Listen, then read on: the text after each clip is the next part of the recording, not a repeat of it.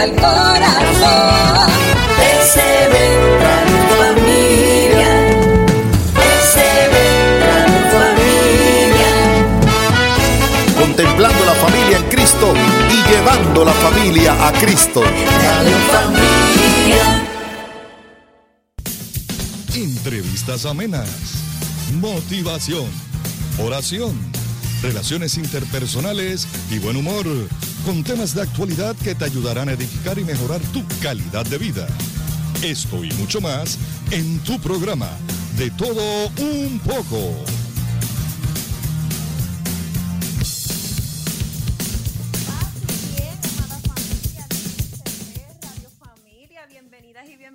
Su programa de todo un poco. Les pedimos sus excusas porque empezamos un poquito más tarde de la hora que teníamos planificado, pero por problemas técnicos, ¿verdad? Que tuvimos, pues en el estudio Belén, Adrián tuvo unas cosas, cositas ahí que le surgieron así de momento y cuando son cosas en vivo, pues obviamente hay cosas que están bajo el control de nosotros, otras que no están bajo nuestro control, pero se las entregamos al Señor, las que no están bajo nuestro control, y gracias a Dios pues se pudo resolver, así que pedimos nuestras excusas, pero estamos muy contentos y muy agradecidos de estar nuevamente con ustedes en un programa muy especial, y le damos la bienvenida a nuestro querido doctor Reinaldo Oquendo. Buenas noches, Reinaldo, ¿cómo estás? Saludos, Yanni, ¿cómo tú estás? Buenas noches. Hola, gusto escucharte. Bien, ¿y tú estás bien? Yo estoy bien, estoy súper califragilístico, especialidoso. tú sabes. Oh, eso está bueno. Vamos a empezar. A Mary Poppins. Eso es, estamos activos, eso es, así, así se hace. Vamos a Sí. empezar nuestro, nuestro programa con la oración al Espíritu Santo, para a- al Espíritu Santo que esté con nosotros. Oh Espíritu Santo, amor del Padre y del Hijo, inspírame siempre lo que debo pensar, lo que debo decir, cómo debo decirlo, lo que debo callar, lo que debo escribir, cómo debo actuar, lo que debo hacer para procurar tu gloria en bien de las almas y de mi propia santificación. Espíritu Santo, ilumina mi entendimiento y fortifica mi voluntad. Dame agudeza para entender, capacidad para retener, método y facultad para aprender, sutileza para interpretar, gracia y eficacia para hablar. Dame acierto para empezar, dirección al progresar y perfección en el acabar. Amén, amén, amén. Amén. Bueno, vamos a estar hablando de un tema hoy eh, mm, que es muy, ¿verdad? Muy actual. Vamos a estar hablando sobre el manejo del conflicto de pareja en tiempos de pandemia y cuarentena. Eh, pues lamentablemente en este tiempo ha aumentado mucho los casos de violencia de género entre las parejas y las separaciones. Eh, ¿A qué tú entiendes que se debe eso, Rey? Porque este aumento repentino en no, las parejas no se conocían bien o de momento se dieron cuenta que no, que no se soportan. ¿Qué tú entiendes que se debe esto?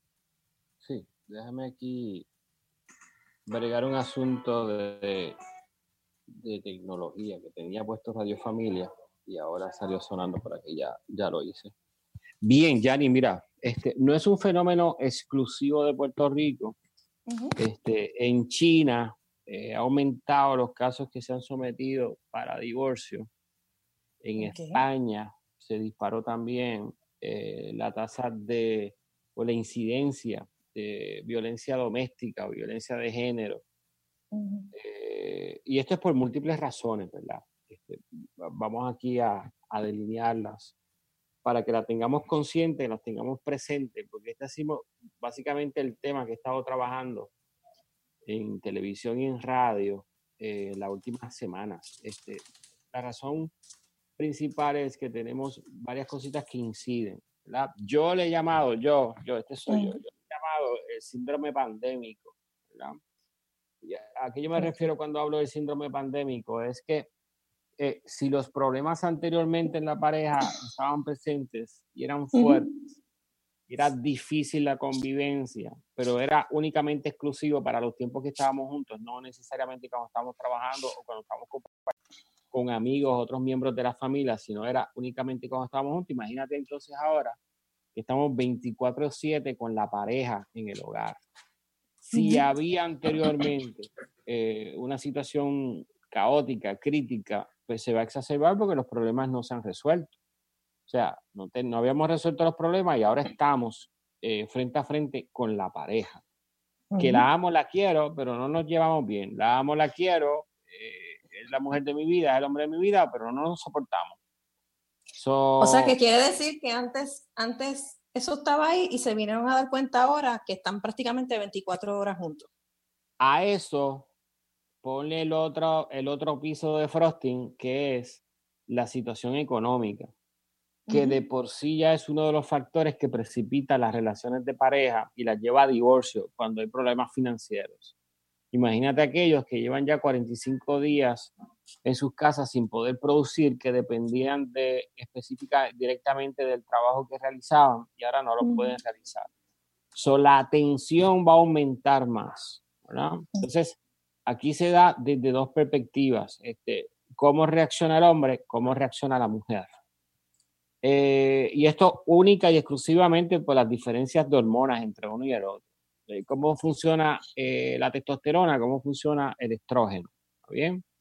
So, en el hombre se va a manifestar con, se queda callado, eh, pensativo, eh, se aísla, eh, se preocupa, comienza a rumiar, eh, se enoja, eh, con expresiones y explosiones emocionales.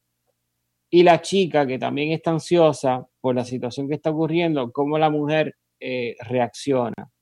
Se pone verborreica, comienza a hablar más, a, a verbalizar sus preocupaciones, eh, comienza a discutir por situaciones porque está llamando la atención, porque lo que está pidiendo es eh, ayuda, que me tranquilicen, eh, que, me, que me entiendan, que sepan que estoy ansiosa, eh, que me den una salida para esta situación. Eh, así que tú tienes dos personas que están reaccionando de manera distinta.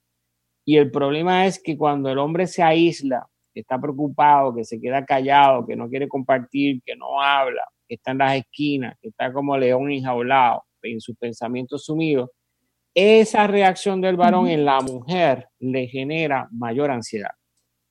Porque la mujer teme a el aislamiento, a- al estar aislada y estar sola. Y esa soledad, esa no presencia, ese no apoyo del varón, exacerba las emociones. O sea, que aquí tenemos un factor que va en escalada y que es un precipitante entonces de conductas más agresivas.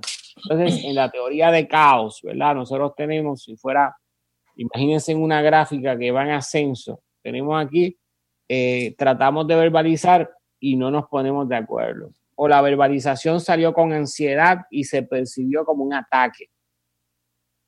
Esa verbalización percibida con ataque la respondo con contraataque. Ya estamos discutiendo por un asunto que sencillamente no es el problema, sino cómo se verbalizó. Nos frustramos. Ante la frustración intentamos resolver y entonces nos ponemos agresivos. Y si nos ponemos agresivos, ya ni ya, de la agresividad a la agresión es un paso. Muy bien. Es un paso Eso peligroso. Así que, ¿qué, qué hay, qué hay que hacer? Hay que trabajar para desactivar estas escaladas en discusión. ¿verdad? Y esto yo lo digo en repetidas ocasiones, no es la primera vez que tú me escuchas decir esto, es la manera en que hay que hacerlo. ¿Cómo se hace eso? Mira, eh, si teníamos problemas en el conflicto, conflicto en la relación y estamos en pandemia, estamos en cuarentena, acuartelados, no podemos salir y tenemos los problemas en la relación, yo les recomiendo a las parejas que pidan un, un, un- una tregua. Así mismo como lo estoy diciendo, eh, mi amor, nosotros teníamos problemas anteriormente, ahora se están agudizando, tenemos demasiado estrés, demasiadas preocupaciones. No vamos a resolver esto en conjunto, por lo tanto, vamos a parar de hablar de nuestra relación y del amor que nos tenemos y del desamor que, exper- que experimentamos y vamos a colaborar para que este tiempo sea un tiempo pacífico, eh, una coexistencia pacífica donde eh, experimentemos un poco de paz, de tranquilidad, de relajación, lo necesitamos. No hablemos de nuestros problemas, sino vamos a hablar de cómo vamos a solucionar la situación que tenemos de frente. ¿Está bien? Eso es Pre- pregunta, importantísimo. Sí, sí, Sí, adelante. Es, ok, ya que, ya que, ya que, ya que se va a hacer esa tregua, y obviamente tiene que ser ahí en la casa. ¿existen algunas reglas dentro de esa tregua para poder coexistir? Porque obviamente están ahí. Sí. O sea, está- Sí, está- sí. Te, las, te las voy a mencionar. Este, estas reglas de coexistencia, ya una vez acordaron de que no vamos a poder resolver nuestros problemas, eh, son demasiado en tiempo, no vamos a poder trabajarlos tú y yo, no tenemos ahora la asistencia para hacerlo. So, vamos entonces a trabajar con el asunto. ¿Cómo así? No podemos estar los dos juntos en un mismo lugar porque explotamos. ¿Ok? Pues entonces, ¿cuál es tu lugar de la casa para estar? Mira, yo me voy a mi cuarto, ahí voy a estar trabajando, eh, o voy a estar comunicándome en las redes, o voy a descansar, o voy a hacer ejercicio. Yo voy a estar en la sala. Voy a estar en la sala, eh, o en la antesala, ¿verdad? Que ese es el espacio que yo tengo en mi casa. En casa nos dividimos. Mi an- la antesala es mía, la sala es de mi señor, el comedor. El nene tiene su, su Kid Cave arriba en el Internet eh, Station. So, las veces que O sea, tenemos ustedes tienen, ustedes tienen sus áreas divididas, ¿verdad? Sí, sí, sí, sí, sí. en tu sí, casa están ustedes tienen esas áreas divididas. Sí, están Oh, divididas, están perfecto. divididas porque Muy bien. el- el- el- el- la, la pareja y la familia tienen que entender que durante el día habían espacios de solitud o habían espacios de trabajar. Ujú. So, aquí ¿Verdad? mi espacio de trabajo es la antesala. So, y cuando ellos saben que yo estoy trabajando, ya hay unas reglas. Por ejemplo, yo le dije, gente, voy a empezar con ustedes en la radio, ¿verdad? Entonces allá automáticamente mi doña baja el volumen del televisor, el niño regula su tono de voz, porque están respetando este espacio mío, ¿verdad? Anoche eh, acordamos todo que íbamos a hacer un, un, un movie night, ¿verdad? Había una película que mi doña quería ver en Netflix. Este, me sorprendió porque es una película de acción, ella no es de acción, ella es más fresita, más, más, más Oye, pero, ¿verdad? pero Eh, nosotras también vemos Sí, películas de acción. ¿Qué pasa? Nosotras también nos gusta la Sí, acción. totalmente Adiós. de acuerdo. Totalmente de acuerdo, sí, sí. En mi caso, en mi caso, la doña le gusta más el romantic comedy, ¿verdad? Este, sí, por supuesto que hay mujeres que, le encanta eh, la acción, hay mujeres que son altas en testosterona y eso lo vamos a hablar ahorita, ¿verdad? Entonces, Estamos con las reglas. La regla es, tú vas a tener tu espacio en la casa. Eh, eh, nos vamos a encontrar para dialogar o para pasar momentos placenteros, ¿verdad? Por ejemplo, en la mesa del comedor ahí hay juegos de mesa. Eh, yo al niño le digo, ¿verdad? A Esteban yo le digo, Esteban, este, campeón del día. Y él me dice, yeah, eh, sure. Y baja de su, de su cave y nos sentamos en la mesa y jugamos Connect Four, ¿verdad? Y ahí estamos un ratito, la pasamos chévere. O yo lo visito a su cave y le digo, ¿quieres que juguemos? O mamá, mamá está juqueada con un juego con él. Este, y entonces se sientan ahí los dos a jugar y invierten un montón de horas jugando. So, así que hay que tener espacios para negociar la solitud y negociar los tiempos de estar juntos. ¿Ok? So, es importante que colaboren para resolver problemas. ¿Y ¿Qué es un problema? Mira, el problema es que ahora mismo se nos está agotando el dinero eh, y tenemos que buscar fuertes alternativas. Oye, no podemos salir a trabajar, pues entonces tenemos que hablar con los amigos, o tenemos que hablar con los familiares, o tenemos que hablar, hablar con alguien que, que nos dé la mano en este momento, porque sencillamente pues, no nos vamos a permitir pasar por esta situación sin pedir ayuda, ¿verdad? Es importante pedir ayuda. Olvídese del orgullo, es una situación pandémica, es una situación que ocurre cada 100 años, eh, es la primera vez que lo estamos viviendo nosotros, es una situación extrema. Así que usted pida ayuda, si es que no puede resolverlo. De seguro que va a haber gente que lo puede ayudar. Y este, yo quisiera que me dieran la oportunidad, ¿verdad? Y ahora lo digo aquí en, en SB Radio Familia. Si usted conoce de alguna familia que no tiene compra hoy en su casa, usted me va a llamar 787-458-0161 y al menos una familia yo voy a poder ayudar. ¿Está bien? Eso es lo que yo puedo hacer de mi parte. Si usted conoce a alguien hoy que no tenga compra en su casa, usted me llama y esa familia yo la voy a ayudar. ¿Está bien? Ese es mi compromiso, eso es lo que yo puedo hacer. So, así que usted pida ayuda. Eh, y dialogue con su pareja de cómo vamos a sobrevivir, porque estamos en una cuestión de supervivencia, de sobrevivencia. ¿Cómo vamos a sobrevivir? ¿Qué cosas tenemos que hacer? Y sobre todo, vamos a explorar aquellas tareas en el hogar y vamos a definir las tareas y vamos a repartirlas. ¿Está bien? Por ejemplo, yo me levanto y hago desayuno. A mí me gusta la cocina, así que mayormente durante el día yo me encargo de la cocina. Eh, de hacer el desayuno, de hacer el almuerzo, las meriendas, la comida. La doña friega y ella lo sabe, ¿verdad? Ahora bien, esto no es un 50-50, eh, Yanni, ni Adrián, eh, ni gente que nos escucha en Santa Bernadita Radio Familia. No es un 50-50, hay veces que va a ser un 90-10, hay veces que va a ser un 80-20, hay veces que va a ser un 70-30 o viceversa, va a ser un 30-70, un 20-80, un 10-90 o un 50-50. Eh, lo importante es que colaboren como equipo para sobrellevar la situación y que todos en la familia se sientan lo mejor posible. ¿Está bien? Bien, otra eso te, te, puedo preguntar algo? Sí. Sobre eso. Sí. que me enviaron una serie de preguntas que, by the way, si les surgen preguntas, pueden enviarlas a mi email eh, y entonces durante el programa Reinaldo va a estar, las va a estar conectando, o la pueden enviar en confianza. Tengo una pregunta que tiene que ver con eso que estabas hablando ahora, para irlas, irlas, contestando poco a poco.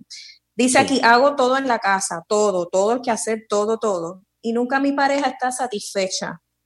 Hay personas que no importan todo lo que tú hagas, nunca están contentas. O sea que eh, eh, todo lo hace esta persona, la otra persona, nada que ver. ¿Cómo entonces tú puedes trabajar eso? Porque no, no, es justo que toda la carga la tenga una sola persona. Es como tú dices, tenemos que dividirnos, hay que cooperar. Sí, sí, sí, es sí, mi, mi opinión, estoy, estoy, dando mi opinión, lo que yo entiendo que debe sí. ser lo normal, es lo normal. Y es una buena opinión, Yani, es una buena opinión. Este, debería haber una colaboración en el hogar, ¿verdad? De ambos, de ambos, indistintamente de la, del rol, ¿verdad? Este, mi doña está cocinando ahora, tan pronto termine el programa, este, vamos a ver qué dice la gobernadora y después de eso yo voy a tirar una tanda de ropa, que es ropa mía que está acumulada. So, es importante. Muy bien. So, eh, aplauso para Rey. Muy bien. Ya, no, no, no. Lo, y lo, oye, Adrián Muy también bien. hace eso. Adrián, Adrián. Hombre, cocina, oiga, Adrián, atención. Sí, oye, oye. Sí, Adrián, sí, Adrián hace unos hot dogs bien buenos. Pero es que debería ser así, Ani, porque si, sí. si, Vero, si Vero trabaja, si Maru, que mi esposa trabaja, este, ¿por qué yo voy a pretender que ella haga las tareas de la casa? Eso es un misconception, ¿verdad? Es una, una uh -huh. realización er errónea que viene anteriormente de los roles tradicionales del siglo XX, donde la mujer mayormente estaba en la casa y el hombre salía a trabajar. El siglo XIX, más aún. Uh -huh. So, en el siglo XXI no ocurre así. El 52% de la población que laboral en Puerto Rico, ¿verdad? Del campo laboral, son mujeres. O sea, que quiere decir que si la mujer trabaja, las responsabilidades de las casas tienen que ser compartidas porque además de que ella trabaja fuera 8 y 9 horas, también va a venir a casa a lavar, a fregar, a mapear, a barrer, a lograr ropa, a guardar ropa. No puede ser, no puede ser. No puede ser. Es que esto es algo, es algo tan sencillo como, por ejemplo, yo salí del trabajo y llegué a la casa y mi esposo no ha llegado, pues mira, yo empiezo a cocinar porque yo tengo que esperar a que él llegue, o sea, puedo empezar a cocinar y después entonces cuando él llegue, pues mira, mi amor, yo cociné, tú fregas y tiras una tandita, o sea, esto es, yo pienso, esto es trabajo en equipo, no puede ni uno más que el otro, claro, o sea, claro. esto es trabajar, esto es un teamwork. Así es como yo lo veo. Claro, pero déjame contestar la, la pregunta que me hiciste claro. inicialmente, Yanni. Porque, sí. no, no, no, te, te, lo digo porque la pregunta es más profunda de lo que parece sí. ser. Sí. ¿Está bien? Sí. Cuando hay inconformidad de parte de la pareja y el otro está esmerado, está esmerada, haciendo todo, todo, todo, todo para satisfacer a la pareja y la pareja no está satisfecho o satisfecha, es que es muy probable que en esa relación se haya incrementado el resentimiento para con el otro. Probablemente por experiencias okay. pasadas, probablemente por situaciones que ocurrieron, probablemente por percepciones y expectativas que yo tengo en la relación que no se me han cumplido y ahora estoy bien molesto y todo lo que tú hagas no está bien. Pero no es por el, el- el acto per se, es por la percepción que tengo de mi pareja. Dame un segundo, déjame hacer una cuestión de orden aquí en casa. Esteban, estoy en radio, papi, necesito que me colabores. Esto es en vivo, gente, para que ustedes vean. Sí, Esto es en vivo. sí, sí. Pero ellos son bien buenos, ellos me colaboran, los dos, ellos me colaboran. Lo que pasa es que se ponen a hablar y, y Hay que poner orden. La emoción de ellos allá se, se transfiere para acá. Pero eso ok, es válido, eso es válido. Claro, Este, eso es- So, fíjate que hay un resentimiento dentro de la relación y al haber ese resentimiento, eh, pues entonces se va a expresar como inconformidad. ¿Está bien? Bien. Eh, pueden haber otras razones subyacentes. No quiero entrar en ellas porque pues no quiero entrar en atribuir situaciones que quizás no sean el caso, ¿verdad? Y quede eso en la mente de las Claro. personas. Que no voy a poner ideas este, por el Ok. bienestar emocional de las personas que están sintonizando. Pero pueden haber otras razones subyacentes y es importante dialogarlas. Por eso es que es tan importante el diálogo, ¿verdad? Porque expresar las emociones eh, es necesario dentro de la relación. ¿Qué yo le recomendaría a esta persona que se siente que es el underdog, ¿verdad? O la underdog dentro de esa relación, donde hace, hace, hace y no Mm. hay una satisfacción. Es importante que verbalice su sentir desde el yo, ¿verdad? Eh, déjame dar un ejemplo, te van a reír con este ejemplo. Este, no, no lo voy a dar porque la, la doña no me ha autorizado. Este, Ay, bendito, pero no, hombre, no. mira, mira. Yo que estaba este, esperando. este, yo- yo hago desayuno esta mañana, que no me oiga, que no me oiga. Yo hago- Hago desayuno esta mañana. Lo llevo. a, en su bandejita, su tostada, su huevito hervido, el café. Entro al cuarto y se lo, lo pongo en la mesita. Me dice, ¿qué hora es? Digo, Mamá, es tarde ya, son como las dos y media. ¿Pero cómo es posible? ¿Pero por qué tú me dejas hasta, ta- hasta tan tarde? Y yo, mira, mamá, yo te voy a decir algo. Este, yo vengo para acá con mucho cariño, me traen el desayuno y todo lo demás. So, como tú tienes tanta urgencia de levantarte, pues entonces yo voy a bajar con el desayuno, primer nivel, lo voy a poner en la mesa y como tú te quieres levantar, pues te levantas y cómelo, te lo comes allí. No, no, está bien, está bien. No, no, no, no, te lo comes allí. So, es importante verbalizar lo que uno siente. ¿ah? Es importante verbalizar lo que uno siente de manera saludable. O sea, nos reímos con el asunto. Este, ella está acá, levanta, lo internaliza. De igual manera le ocurre a ella, me pudo haber ocurrido a mí, ¿verdad? Claro. Así que no se puede tomar too deep el comportamiento porque al fin, humano, al, fin al, al cabo somos humanos y no somos infalibles, ¿verdad? Fallamos ante situaciones grandes, medianas o pequeñas. Eh, así que yo no puedo estar evaluando el comportamiento de mi pareja como si mi pareja estuviera, su existencia y su objetivo de vida fuera hacerme la vida imposible. Eso no es así porque nosotros nos casamos por amor, ¿está bien? Así que esa idea hay que empezar a sacarla de la mente. Eh, ¿Qué otra pregunta tiene, Yanni? Te contesté esta con la poca información que tengo eh, de la pregunta, pero espero haber Mm. contestado a quien la realizó. ¿Que, que requiere terapia? Sí, yo pienso que sí, si la verbalización no se puede hacer. Eso te iba a preguntar, si tú tratas de hablar con la persona y es como Dale. si estuvieras hablando con, tratas de hablar con la persona, de, de expresarte, como tú dices, y te encuentras con una pared. Sí. Y, sí. por ejemplo, y Sí. que, que esa es otra pregunta que me hicieron, ¿cómo manejar la soberbia en la pareja?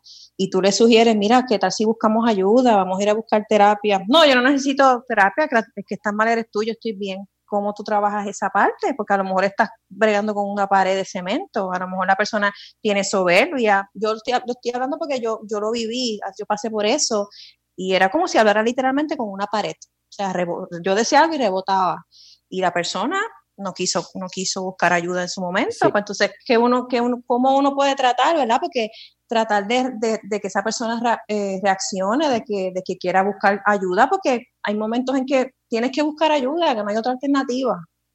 Pero a veces uno piensa, uno sí quiere y el otro no, y tienen que querer los dos, no puede ser uno solo. Claro, claro, claro. Mira, este, Yanni, esta pregunta es bien delicada, es bien delicada. Y esa situación es bien delicada. Entonces, eh, tomen en consideración eh, los que me están escuchando, ¿verdad? Los que nos están escuchando aquí a través de CB Radio Familia, que la contestación que yo voy a dar ahora la está dando un psicólogo católico pro familia. ¿Está bien? No se me confundan en la contestación que voy a dar, no se me confundan. Eh, si la persona no quiere colaborar o es muy soberbio, soberbia, no, no, no, yo no necesito a nadie. Yo he escuchado de todo, ¿no? Que yo no voy a donde otro hombre a decirle mis problemas. O qué sabe ese pensuaco para meterse en nuestra relación. ¿verdad? Todas estas Ujú. contestaciones de, de, eh, airadas, ¿verdad? So, si no puede ser, pues entonces usted, mujer u hombre, que se siente en esa situación, me llama o busca ayuda, busca un profesional de la salud que le pueda dar una orientación y lo pueda ayudar a fortalecer su estilo de comunicación para ser más asertivo o asertiva y obtener mejores resultados dentro de su relación. ¿Está bien? Eh, por- porque es muy probable que las veces que estamos verbalizando no estamos siendo efectivos y la otra persona con sus contestaciones lo que hace es disminuir mi punto de vista o disminuir mis sentimientos o reaccionar de una manera con un diversion, ¿verdad? Este, cambiando la, la pregunta o la situación y manejándola y manipulándola para mantener un control percibido, ¿verdad? Porque eh, el control que tiene la persona, que quiere ejercer por las Ujú. razones que sean. Entonces, ahí es necesario entrar en un proceso de coaching, ¿verdad? Un coaching de, cómo comunicar de manera correcta a esta persona para que pueda entonces dignificar la relación. Oye, lo que estoy diciendo, dignificar la relación, añadir dignidad a la persona eh, para que entonces eh, pueda entrar en una relación que sea para esta persona saludable. Lo contrario es someterse en una relación donde solamente uno está trabajando, donde solamente uno Es- está colaborando, donde solo uno está dando. ¿Es eso lo que queremos cuando entramos en una relación de pareja? ¿Es eso lo que queremos para ser felices dentro de la relación? Yo entendería que no. No, no. Y aunque el matrimonio es un instrumento de salvación, usted va a dar la milla extra hasta que usted entienda que es saludable. ¿verdad? Déjame ponerte un ejemplo en particular. Yo trabajaba con esta jovencita. Eh, eso fue, ¿cuándo fue la sesión de ella? Antes de ayer. Trabajaba con esta jovencita donde ella, cuando me visita, me dice, mire doctor, usted es el psicólogo número 8 que yo visito. Y ok, Wow. cuéntame, ¿cuál es tu situación? Dice, "Eh, la realidad es que yo vivo en una relación donde mi esposo es alcohólico. Ok, Bendito. vo- voy entendiendo, voy entendiendo. Y eh, pues yo quisiera que usted me ayudara a manejar esa situación. Yo, bueno, vamos a hacer lo siguiente, le digo yo a ella. Vamos a hacer lo siguiente. Eh, la razón por la cual yo soy el psicólogo número 8 no es porque los otros siete hayan sido malos. Lo que pasa es que los otros siete te dijeron que dejaras a tu esposo y tú no quieres hacerlo. Y ella me dice, bueno, pues sí. Yo, ok, yo no te voy a decir que lo dejes. Tú vas a decidir qué hacer en una relación matrimonial donde tú estás siendo violentada en tu dignidad, donde tu esposo ha decidido que el alcohol va por encima del amor que te tiene a ti y a su hija. Y tú vas a decidir en un momento dado qué quieres hacer. Yo no te voy a decir que lo dejes, tú vas a decir si te quedas con él, si no te quedas con él, si podemos lograr el milagro que tú estás buscando, porque tú lo que estás buscando es un milagro, porque después de siete psicólogos, ya esto es una Wow. cuestión que hay que entregársela a Dios. So, así que ella me aceptó el reto y yo le dije, yo voy a estar contigo hasta que tú digas. Vamos a empezar por invitarlo a él. Los invitamos a él. Yo le, le dije lo que estaba sucediendo. Le hice la invitación. Él dijo que su problema de alcohol no era un problema, que a quien único le molestaba era a ella. Ay, Dios mío, Qué- Señor. Qué, qué bárbaro, ¿ah? Qué bárbaro. Qué trabajito el tuyo. Así que hace un año, ¿verdad? Eso ya el año pasado fue que llegó a mi oficina. Hace un año yo le dije, mira, hay investigaciones que han demostrado ya la relación entre las enfermedades autoinmunes y lo que es el resentimiento dentro de la relación, o el castigo emocional, o el abuso emocional dentro de la relación. Situaciones como pueden ser una artritis reumatoidea, como puede ser una fibromialgia, como puede ser un lupus, como puede ser otras tantas enfermedades autoinmunes, un intestinal bowel syndrome, ¿verdad? Y yo estoy segurísimo que hay alguien detrás de la radio que está escuchando esto, de su computadora, y está abriendo los ojos. Puede ser ocasionado por la disminución de células T o linfocitos T en el sistema inmune, que son los que trabajan para mantener una inmunidad y poder atacar aquellas enfermedades. Al disminuir los linfocitos T en el sistema inmune, estas enfermedades empiezan a atacar tu cuerpo. Y cuando tú vienes a ver, has recorrido por especialistas de todas las categorías, tratando de dar con lo que es, y el problema es que tienes una relación que es tóxica en tu casa, que es la que está generando que tu cuerpo somatice y se coma a sí mismo porque la tensión y el estrés que estás recibiendo a diario es insoportable. So, hace un año yo le mencioné esto a esta dama. eh, este año 2020 llegó a mi oficina con un diagnóstico de artritis reumatoidea. So, tan reciente como esta semana, eh, me comenta de una situación que escaló con el alcoholismo de su esposo, eh, con su hija. Y yo le dije, bueno, en este momento estoy casi seguro que cualquier situación, por pequeña que sea, te tumba en la cama. Por cualquier situación de estrés sencilla que sea, te sientes desganada. Por cualquier situación que sencilla que sea, sientes que te falta la energía y se te está haciendo más difícil salir de la cama. Ella me dice, doctor, todas las anteriores. Yo le dije, bueno, ¿te acuerdas que te dije que eh, pudieras llegar a experimentar fibromialgia? So, vas camino a una fibromialgia. Ahora, te repito lo que te he dicho en el pasado. O sigues con tu esposo alcohólico o buscas tratamiento para la fibromialgia. Ahora te pregunto yo a ti, Yaneli Rosa, ¿es justo que esta mujer tenga artritis reumatoidea y vaya directo a una fibromialgia? Claro que no, no, para nada. Bien. Yo no soy quien para decirle que se divorcie, ¿verdad?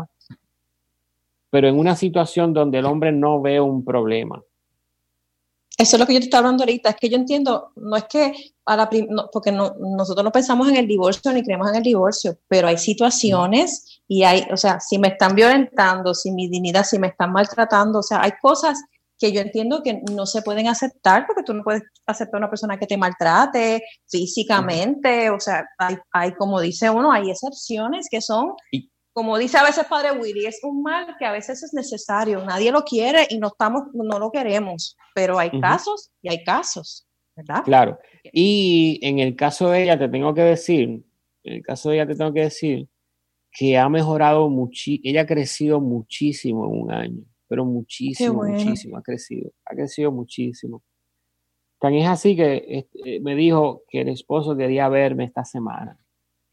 Yo no sé si es para Qué el bueno. milagro o yo no sé si es para tratar de manipular al, al psicólogo, que eh, ya que él está viendo que ella se está apoderando de sí misma y está tomando decisiones para su felicidad y su dignidad. Eh, pero Muy vamos bien. por ese camino, ¿verdad? Vamos por ese camino. So, es importante Ay, vamos a buscar, orar por ello. sí, eh, es importante buscar ayuda, ¿está bien? Porque aquí la ayuda lo, lo que pretende es balancear la relación para que la relación sea una más saludable. That's it. Ese es el objetivo, Ujú. ¿está bien? Pregúntame, Yaneli también, Rosa. eh, también es importante lo que habíamos hablado en un programa anterior eh, sobre los errores y los bloqueos en la comunicación. Yo creo que la comunicación es un aspecto fundamental para, como tú Sí. dices, para expresarle a la persona cómo me siento. Hay que saber cómo comunicarse con la pareja y eliminar esos bloqueos, que si nos puedes refrescar un poquito sobre eso que habíamos hablado hace un tiempo en el programa, que si lo, lo pueden buscar en Spotify, el programa está, se llama Errores y bloqueos en la comunicación, pero eso está atado a lo que estamos hablando ahora tener una buena comunicación Sí, con sí, la pareja. Sí, de acuerdo. Este, hay cuatro cosas, hay cuatro cosas que se ha identificado ya, o cuatro actitudes, cuatro conductas en la relación de pareja palabra es nuestra misión. Con programación variada que va al corazón. Familia. matar el amor. Yo lo que estoy diciendo, matan el amor, alejan la relación. Eh, y los estudios que se han hecho eh, eh, han demostrado que esto, si se dan estas cuatro conductas, el amor va a morir con un 90% de probabilidad Wow. en menos de un año. Estas son las conductas, las voy a mencionar. Eh, defensividad. Estar a la defensiva todo el tiempo. Mira, este, ¿qué es eso que la nevera se quedó abierta? Ah, bueno, pues la, la cerraste tú, la dejaste abierta tú, pues yo no fui. Oye, pero no he dicho nada, lo que estoy diciendo es que la nevera está abierta. Ah, pues será Gasparín. Ahora tenemos un fantasmita en casa. Ay, Dios mío. es, esa actitud de estar defendiéndose, ¿verdad? Todo el tiempo, sin asumir responsabilidad, drena las emociones de tu pareja, porque imposibilita el diálogo, ¿está bien? Eh, la otra actitud es la crítica. El otro comportamiento es la crítica. Si tú criticas a tu pareja, oye, pero es que a la verdad que ese arroz que tú hiciste, oye, está malísimo.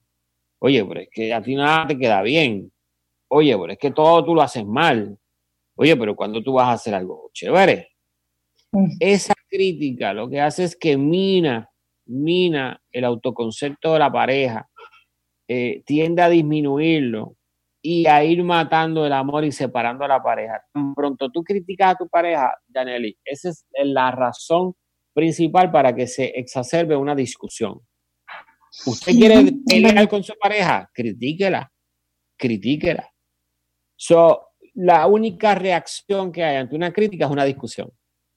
Eso es acción y consecuencia. Eso es ley. Entonces, si sabemos esa vaina, ¿por qué criticamos a la pareja? ¿Por qué le decimos cosas que no, no, no, que hieren su sensibilidad y van directamente a dañar el concepto de la persona? Eh, no críticas, no juzgar. Si tú juzgas, no, pero es que tú siempre estás haciendo esto de esta manera. Es que eso no se hace así, dame acá el cuchillo. eh. Eso corta de esta manera. Mire, señor, no se corta de esa manera. Usted lo corta así. Ella lo corta de otra manera. Ujú. Si ella le gusta, le facilita de otra manera, pues así que lo corta ella y usted lo corta de esta otra. No es que usted está bien y ella está mal. O viceversa, ¿verdad? O viceversa. So, Así que hay que respetar las diferencias individuales de cada cual. El 69% de los problemas dentro de la relación son insolubles y están basados específicamente en las diferencias de personalidad del uno y del otro. Así que es muy probable que usted esté chocando con la misma situación, chocando con la misma situación, chocando con la misma, situación. No choque más, adáptese, acepte a su pareja tal y como es y eche para adelante, porque es que no va a cambiarla, no va a cambiarlo. Esa es su manera de ser, eso es su personalidad. Si usted le afecta. Y muchos tanto- piensan que puede cambiar. Muchos piensan, no, Las parejas eh, pueden yo- va- Va, a cambiar. cambiar. Yani, las parejas pueden cambiar, porque si no existiera cambio, no existiría la psicología, no existiría la modificación de conducta. Lo que pasa es que no todo puede cambiar para ser amoldado al deseo y capricho de la otra persona. No hay tal cosa como que tú vas a cambiar porque tú estás mal. No hay tal cosa que tú vas a cambiar para complacerme porque yo pienso que es así. ¿Verdad? Colaboramos, dialogamos las cosas que nos molestan y con amor decidimos por amor modificar nuestra conducta. Ahí es donde nosotros demostramos el amor y la compasión por nuestra pareja. Yo voy a hacer esto porque a mi pareja le incomoda. Lo hago tantas veces, lo hago una vez, lo hago dos veces, lo hago tres veces, lo hago cuatro veces, lo hago cinco veces, lo hago seis veces, lo hago siete veces, hasta que ya se, se convierte en una costumbre, en mi rutina. Y esa rutina nueva a mi pareja le satisface y a mí no me pesa. Muy bien. Esa es la clave de la coexistencia en amor. Yo te complazco porque te amo. Yo hago las cosas porque quiero que seas feliz. Ahora, no lo voy a hacer todo porque esa no es mi personalidad. ¿Se entiende lo que estoy diciendo, Janely Rosa? Sí, lo que pasa es que a veces tenemos el concepto de que queremos que la persona sea como yo quiero que sea. O sea, yo, yo quiero que tú seas así, así, porque yo quiero que tú seas así, pero no es, no, ese no es el caso. Yo, o sea, yo no te puedo por cambiar. Eso es, claro, por eso es que ahora te voy a dar la tercera y la cuarta cosa que mata el amor. ¿Por qué? Porque las investigaciones han dicho que estas cuatro conductas no son apropiadas y son modificables y se deberían cambiar. Si no se cambian, pones en riesgo la relación. La otra es la defensividad y lo que sería el content o la, ahorita te decía la palabra en español de content, que es el, el oh Dios mío, es el resentimiento en la relación. ¿Cómo se demuestra el resentimiento? Con sarcasmos, con epítetos, con palabras que disminuyen a mi pareja, con sobrenombres, con bromas eh, delante de la familia o de las amistades. Eh, es un venenito que se va tirando poco a poco, que lo que hace es alejar de tu, a tu pareja. A tu pareja tú no la acercas con frases, con epítetos, con bromas pesadas. Tú la acercas con, con cariño, con palabras de aliento, eh, con palabras de admiración, con actos de amor, con compañía, con presencia, eh, con compasión y con sacrificio. Si usted no está dispuesto a eso, para usted no es el matrimonio. Así que piénselo antes de casarse. Entendido eso, Yaneli Rosa. Sí, para eso está el noviazgo, para eso está el noviazgo. Sí, hoy estoy como que más directo que otras veces. Sí, qué bueno. Muy ¿Verdad que sí? Muy bien. Sí, qué bueno. Bueno, qué, bueno. es como Así digo, que, para eso está, para eso está el noviazgo, para conocerse. Y el noviazgo te envía señales. Lo que pasa es que a veces no las vemos. ¿Qué cosas? De acuerdo, de acuerdo. Voy a repetir, ¿qué cosas no se van a hacer en la relación porque matan el amor? No sarcasmos, no críticas, no juzgar a la pareja, no defensividad, ¿verdad? No defensividad. Y el famoso stonewalling, es el último, el stonewalling. ¿Qué es el stonewalling? Ah, yo no voy a hablar de eso. Ah, eso no es así, no quiero hablar de eso. Oye, y nunca hablaron de eso. Hasta la próxima situación que vuelve a ocurrir y nuevamente me meto en mi cocún. No hablo, no escucho, no hablo, no digo nada. Eh, tengo oídos de pescado, no te oigo, no te oigo. Mm, ah y usted hace eso y la relación se va a morir. Puede estar 100 años viviendo con esa persona, pero no va a ser una relación buena, no va a ser una relación amorosa, no va a ser una relación de disfrute, que es para lo que usted se casó, para disfrutar con su pareja. Gozársela, gozárselo hasta el cabo. ¿ah? Entendido, mm. Janely Rosa. Está clarísimo. ¿Qué cosas hacer? ¿Cuáles son los antídotos? Vamos a ver. ¿Qué son las cosas que deberían hacerse en la pareja para que la relación fluya, sea bonita, sea placentera, sea en generación de neuroquímicos saludables que te hagan sentir bien, balanceado, en armonía, en risa constantemente, ¿verdad? O la mayor parte del tiempo. Hay que levantar la mano y asumir responsabilidad. Mira, mala mía, de verdad que está del cará, mala mía, mala mía, mala mía. Eh, voy a tratar de no hacerlo de nuevo. Y tratar, ¿verdad? De manera genuina. Y yo siempre digo el tratar porque la conducta humana no es un switch, no es un botón de on and off.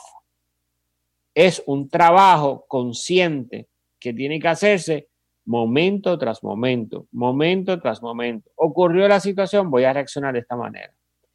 Y si no, para eso está la pareja, para que le dé una ayudita. ¿Cómo es esa ayudita? Yo me encanta vender el, concepto que a usted, ¿verdad? Lo nombré en honor a don Cholito, a don José Miguel Agrelot.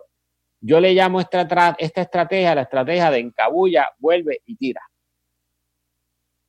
Cuando venga una situación que es incómoda en la relación, usted le va a decir, mi amor, encabulla, vuelve y tira. ¿Qué le está diciendo? No me gustó, no me sentí cómodo, me ofendiste, eh, trátalo otra vez, ahora de una manera amorosa. Dímelo con amor, háblame con amor. By the way, ese es el título de mi libro. ¿Está bien? ese es el nombre del libro, no está ¿verdad? Terminado, no está terminado todavía, pero ese es el título. Háblame con amor. ¿Está bien? Eso viene, es eso dominar, Es dominar el lenguaje para que se convierta en un lenguaje amoroso un lenguaje compasivo, un, un, lenguaje afectuoso, un lenguaje que promueva el bienestar en la relación. Que usted quiera llegar a su casa porque ese es el bálsamo que usted tiene después de haber trabajado duramente todo el día. ¿Está bien? Ese es el bálsamo, porque se siente bien con su pareja. Muy bien.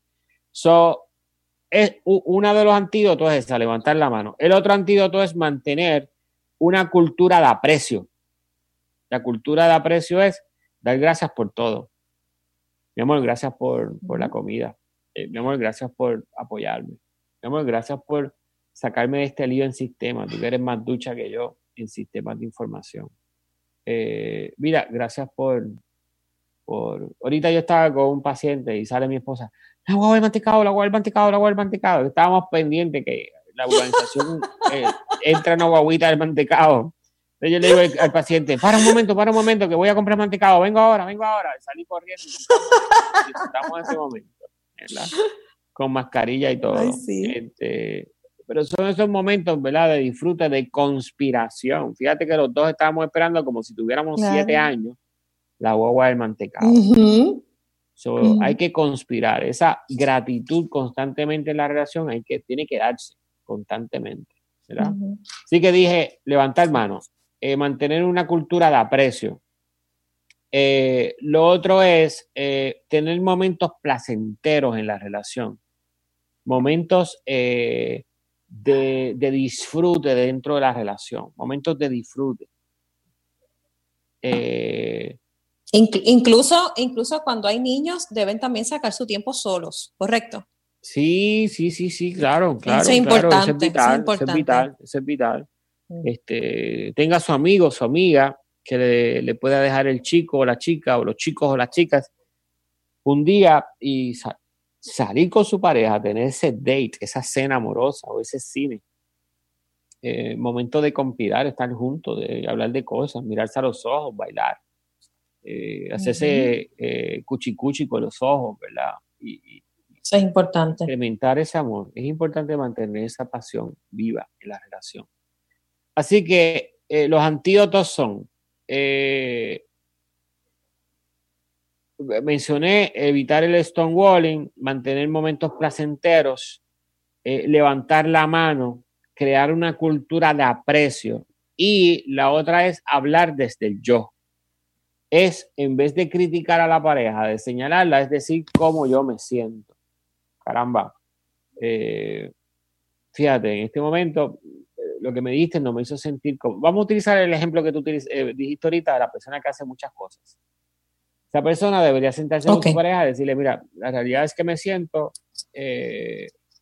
abusada dentro de la relación. No es que tú me abuses, me estoy sintiendo abusada porque hago todo en la casa, yo me encargo de mantenerlo todo recogido y nunca siento que hay una palabra de aprecio, al contrario, todo es una crítica, eh, que no está bien, que no hago las cosas bien. Y eso a mí me hace sentir muy triste y me hace sentir muy mal, porque entonces nunca hay una satisfacción.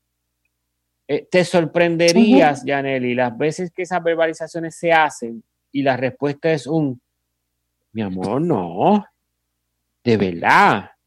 Pero es que yo te di las gracias por esto, yo te di las gracias por esto otro, yo te di las gracias por esto. Entonces hay una internalización de la otra pareja que no siempre fue así, que sí hay en unas instancias. So, fíjate que ya estamos entrando en un terreno común donde ella está dándose cuenta que no es siempre y él se da cuenta que no es todo el tiempo.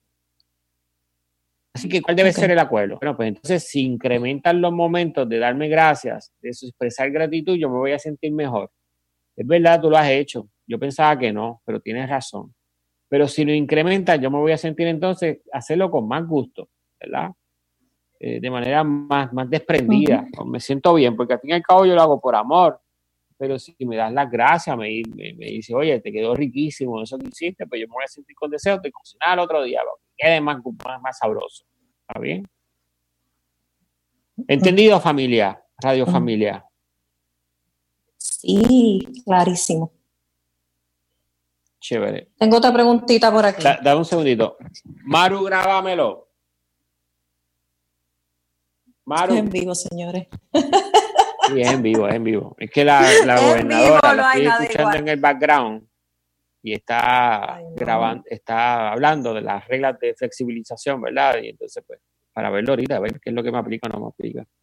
Yo por lo pronto me quedo en casa, yo no voy a salir, esa cosa está por ahí afuera. A mí me dio mi si abren, si abren plaza, no vayan a plaza, por favor. No me puedo arriesgar, no me puedo arriesgar a coger una cosa de esa, porque estoy frágil, estoy en tratamiento micoplasma. Así que no, no. No, no, no, podemos arriesgar. No. Continúa. Mira, tengo otra preguntita más por preguntas, Yanni. Sí. sí, me enviaron otra preguntita. Eh,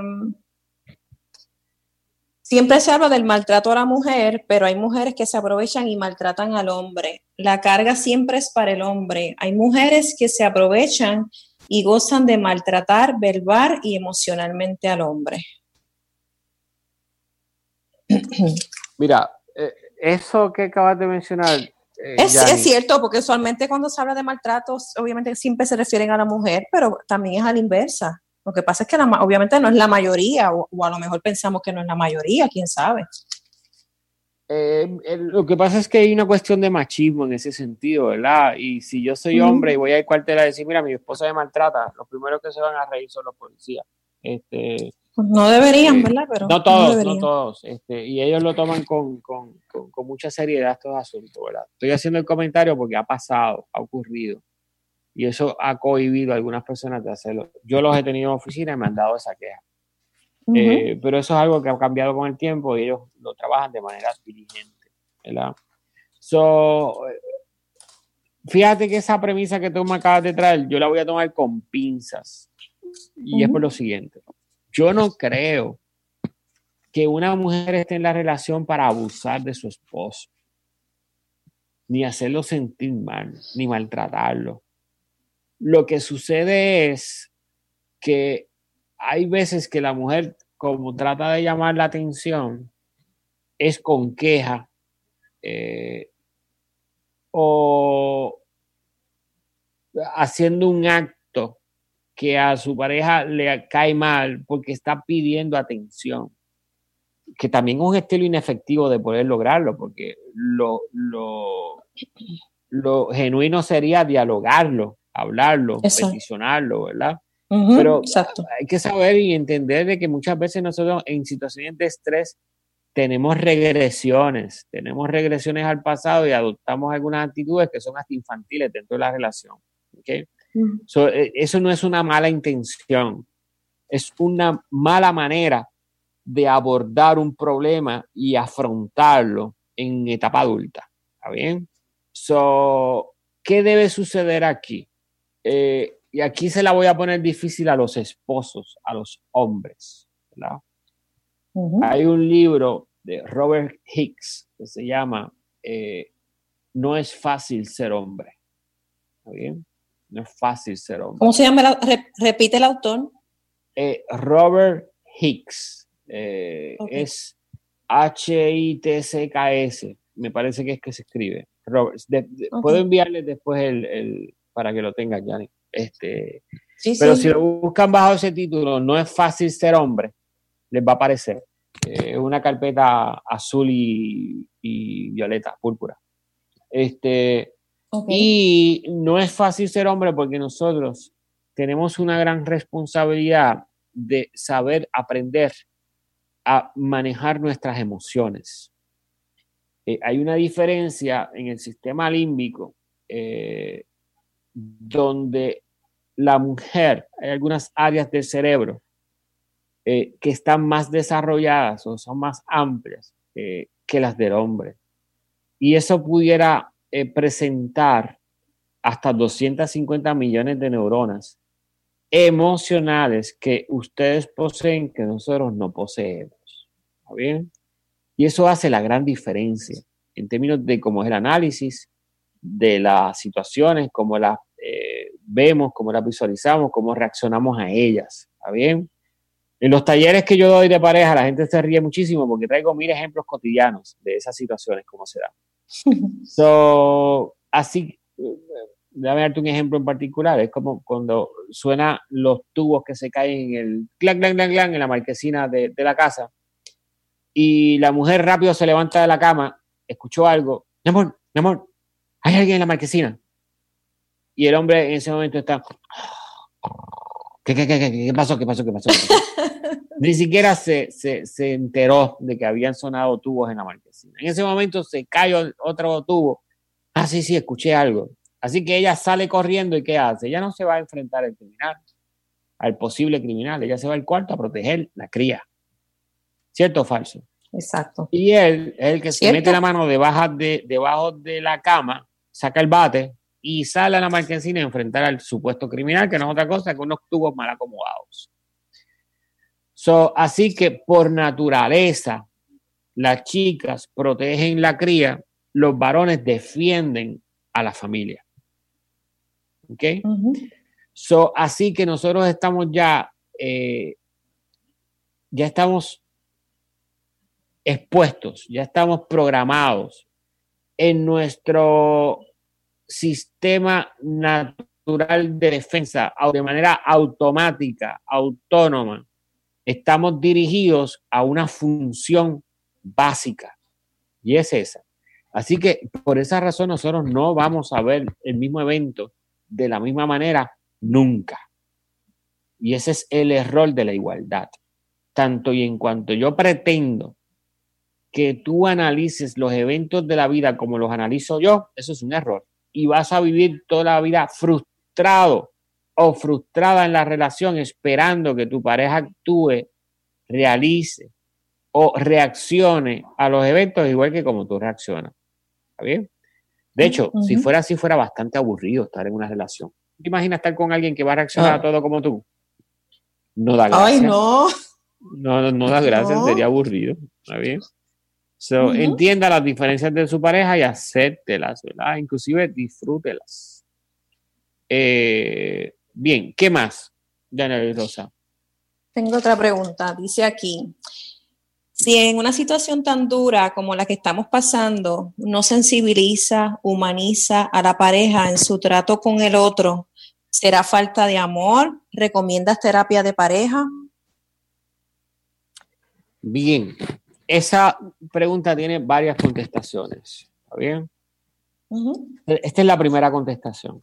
Eh, ¿Te acuerdas que ahorita hablaba del síndrome pandémico? ¿Verdad? Que yo lo he llamado así la realidad es que ahora mismo nuestro sistema límbico, que es el sistema natural de defensa creado para nosotros manejar con situaciones de supervivencia. Ahora mismo todos tenemos ese botón encendido, el botón de supervivencia.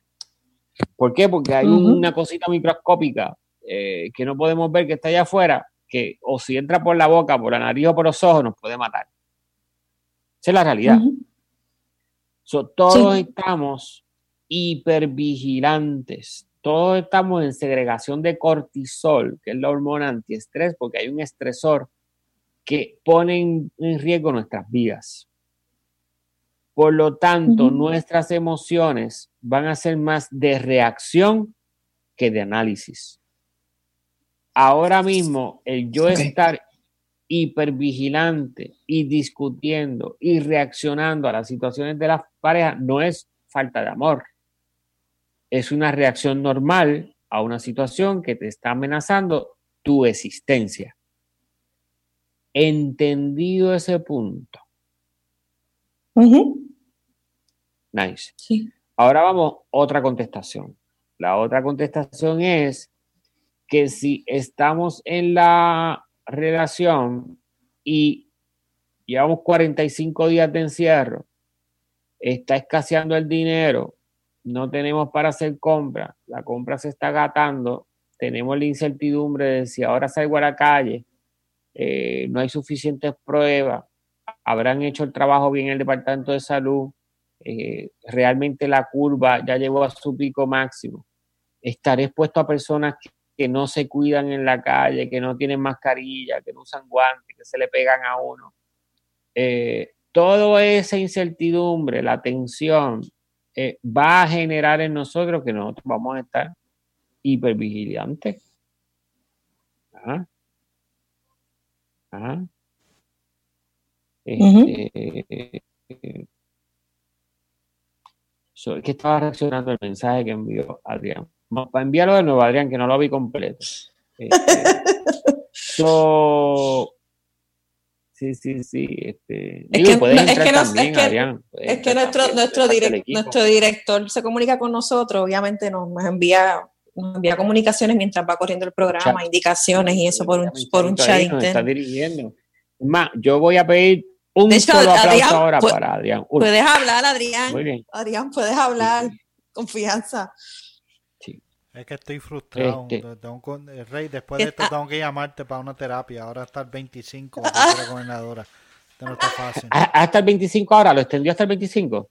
Hay algunos sectores, tienen que ver bien las noticias porque hay unos sectores eh, que van a abrir. Última hora, última hora. última la, ferretería y esos servicios esenciales van a estar abiertos, pero para el resto de la población que hacen interacción como los tres, que tenemos trabajo, que tenemos que interactuar físicamente con personas, eh, la mayoría de la población va a estar en la octana hasta el 25. Pero leen las, eh, leen las noticias mañana en el periódico o van a ver otra vez la, la, el, programa que ya... Por la noche lo dan a las 11. Sí, sí, porque eh, está fuerte, está fuerte la situación. Van a empezar a abrir paulatinamente, pero no van a dejar todo completamente abierto. Todavía tenemos porque el, el virus, muy bien, todos sabemos, Es, peligroso.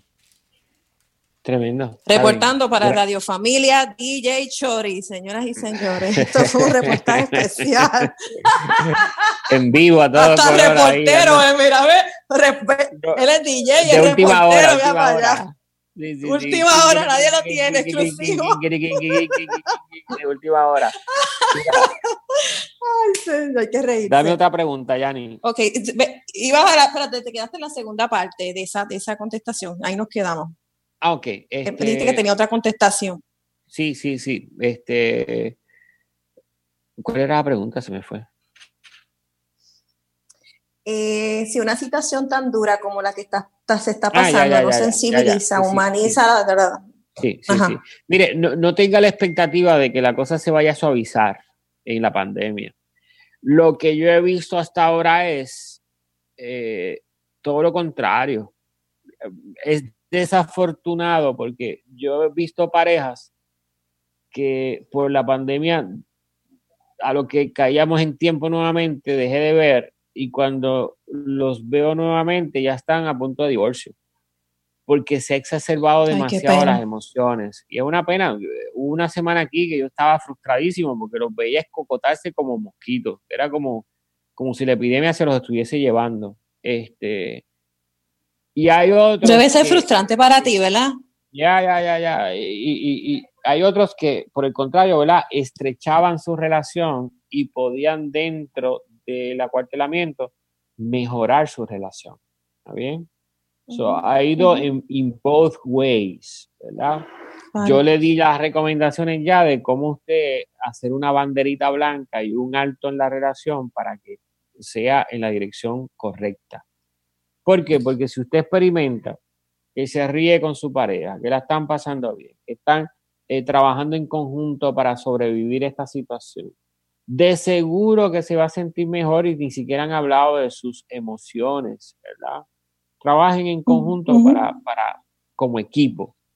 A través del equipo es muy probable que se encuentren haciendo actividades amatorias entre ustedes, gestos de amor, situaciones bonitas, actos desprendidos, ¿verdad? Y eso los va a unir más. Ahora bien, si usted está en crisis, usted tiene que marcar mi número entonces, el 731-7169. Me llama y coordinamos la ayuda. Si es conmigo, si es a través de otra persona, eh, manejamos ¿verdad? y hacemos intervención en crisis. Hágalo si es que no puede esperar hasta después de la pandemia. ¿Está bien? Ok. 731 Próxima. 7169. Apunte, apunte. Próxima pregunta. Ok, tengo, tengo otra pregunta. Cuando la mujer tiene un puesto directivo en su empresa y trata a su esposo como si fuera un empleado más en la casa, ¿cómo se maneja?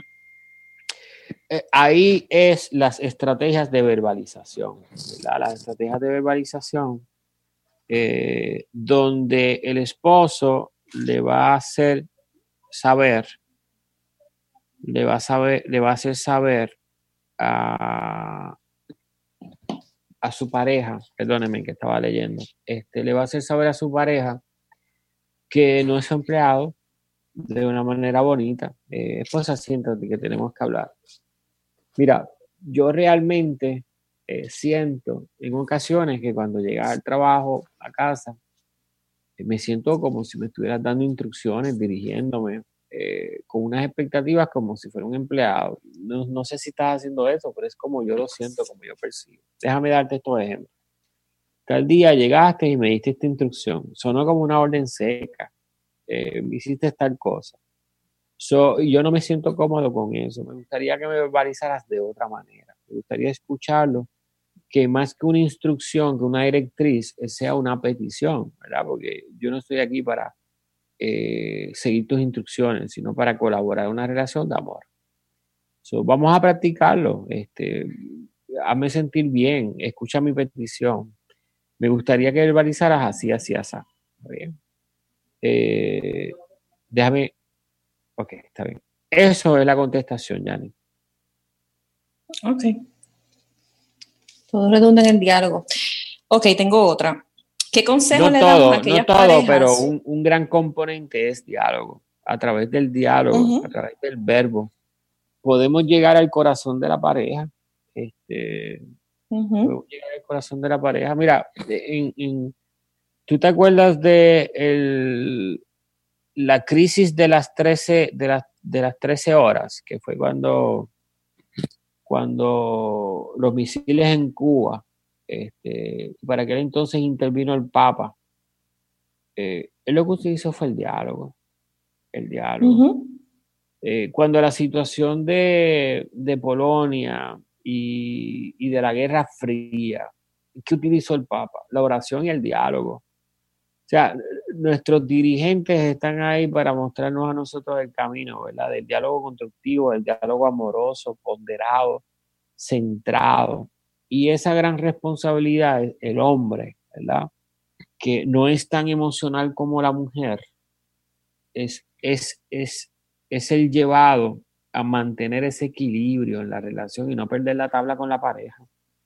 No, no le pelee, ámela, eh, no le discuta, quiérala, eh, entiéndala y llene sus necesidades, sin descuidarse a usted, porque tiene que cuidarse usted y, y, y también saber eh, darse tiempo y, y, darse prioridad también como persona. Eso es importante. ¿Qué okay. más, Yanni?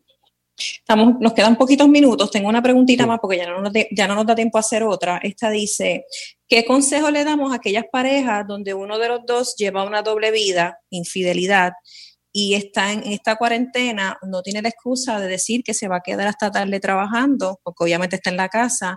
¿Podría darse un caso de violencia doméstica en ese caso? Hazme la pregunta de nuevo, que tengo aquí a la familia eh, bullying me, porque están conectados. en la...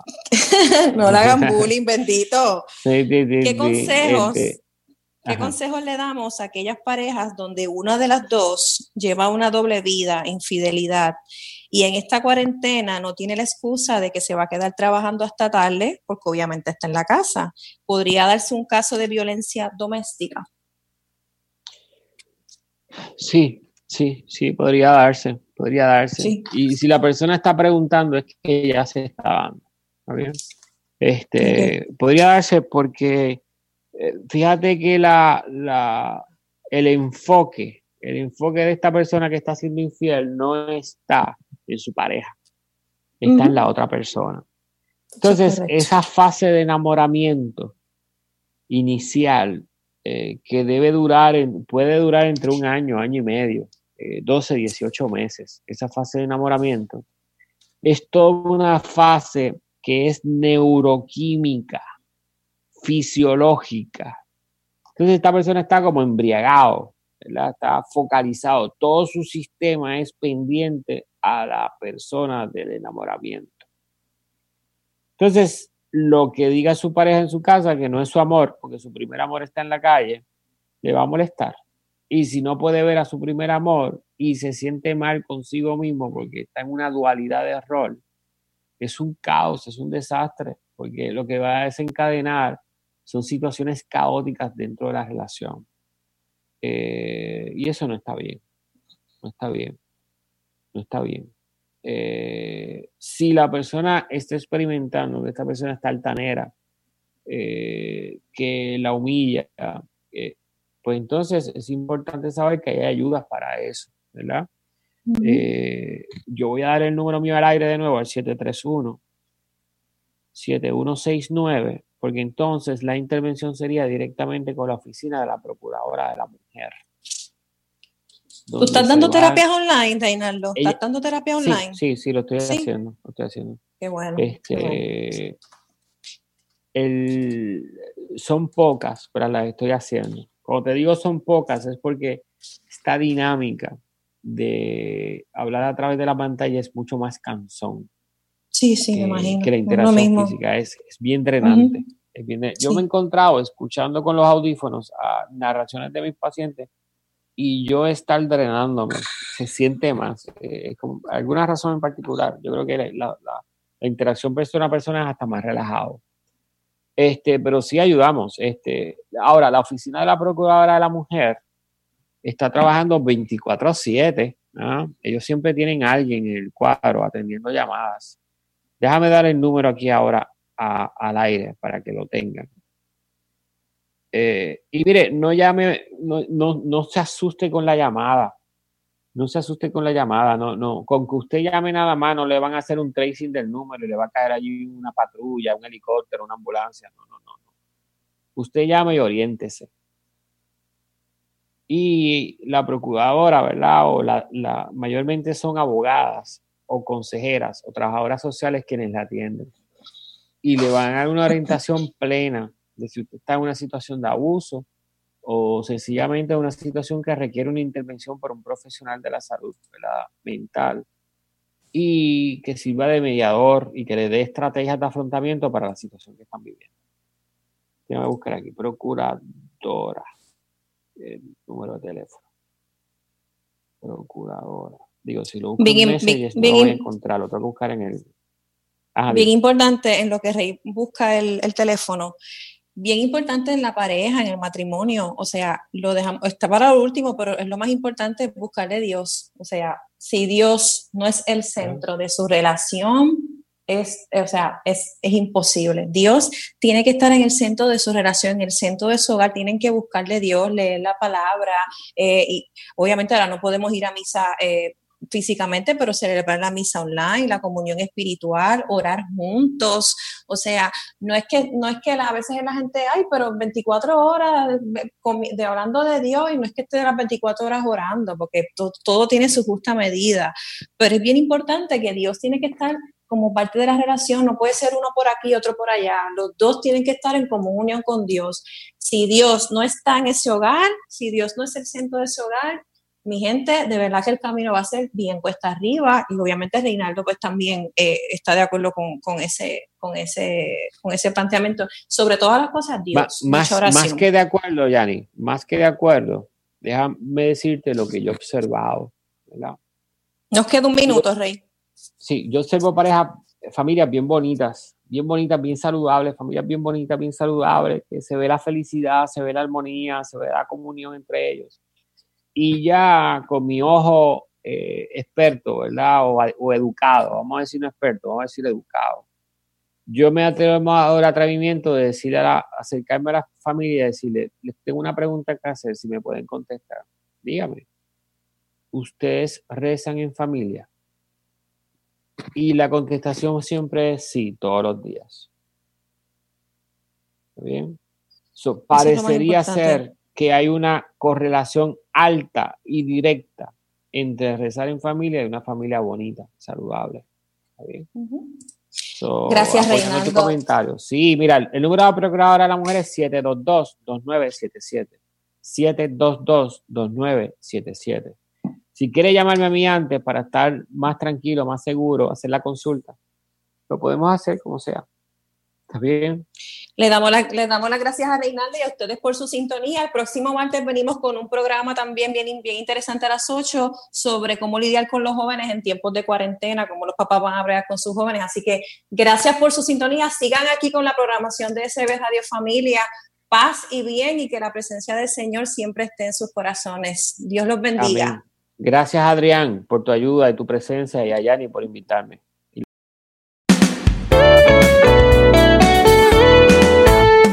Porque llevar la palabra es nuestra misión. Con programación variada que va al corazón. SB Radio Familia. SB Radio Familia. Contemplando la familia en Cristo y llevando la familia a Cristo. Radio Familia.